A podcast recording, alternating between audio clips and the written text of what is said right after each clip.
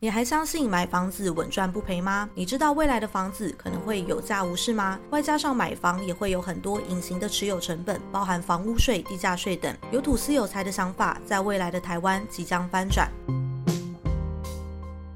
七月两千年前，政府提出借机用人和南进政策，强迫台商必须留在台湾，有计划辅导企业转型前往东南亚投资，并提供大量国宅，限制金融手段压抑房价。所以当时的房价还在合理范围，但二零零三年后，政府却放任台商外移中国，导致产业掏空、薪资不涨、消费力低、工作难找等问题。炒房是当时稳赚的方法，因此对照台湾房价高峰期，正是二零零三年到二零一四年台商最依赖中国的时段。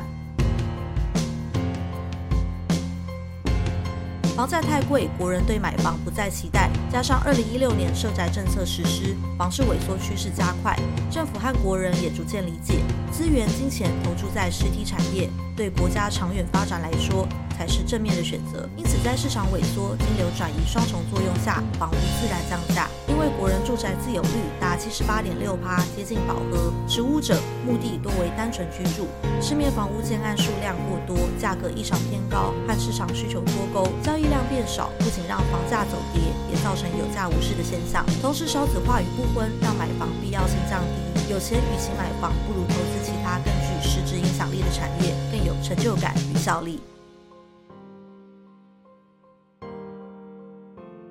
当买房不再是刚性需求后，房地产会缓步走上有价无市的处境。没有市场的产品，就算有资金也支撑不久。这就是房产业的未来。回顾历史，早期米商也会炒作米价获利。政府严格控管后，米回归粮食的角色。同理，政府应该透过产业政策严格控制房价。让房屋变回居住功能，而不是变成裂地掏金的工具。房产走跌，知识经济、专业技术和科技实力才是未来的趋势。只要结合人才、企业资本，吸引投资者，将钱从土地、房屋释放出来，就可以逐步达成产业升级，摆脱高房价的困境。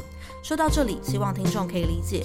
高额刺激房贷表面上可以帮助买方免自备并全额贷款，但银行一次可以放一千五百万的贷款，表示买方短期内购买力大增，卖方会再次拉高房屋单价。买方如果还不出钱，银行陷入呆账，政府得补贴呆账预备款，并接收大量有债空屋，冲演雷曼兄弟次贷危机。国人不敢消费与投资，实体经济进入寒冬，受害的是消费者与品牌企业。所以政府应该做的是公共住宅的普遍性，而非用高。高额次贷换取短期买房成就，改变有土司有财买房发大财的观念，我们的孩童与后代才可以享有正常的房屋买卖交易，好的人才就业环境，居住一个安稳、舒适又温馨的窝，才是房子的主要功能。如果买了房子，也别让它成为获利的工具。最后，针对房屋是用来住而不是拿来投资的议题，欢迎各位一起分享你们的看法哦。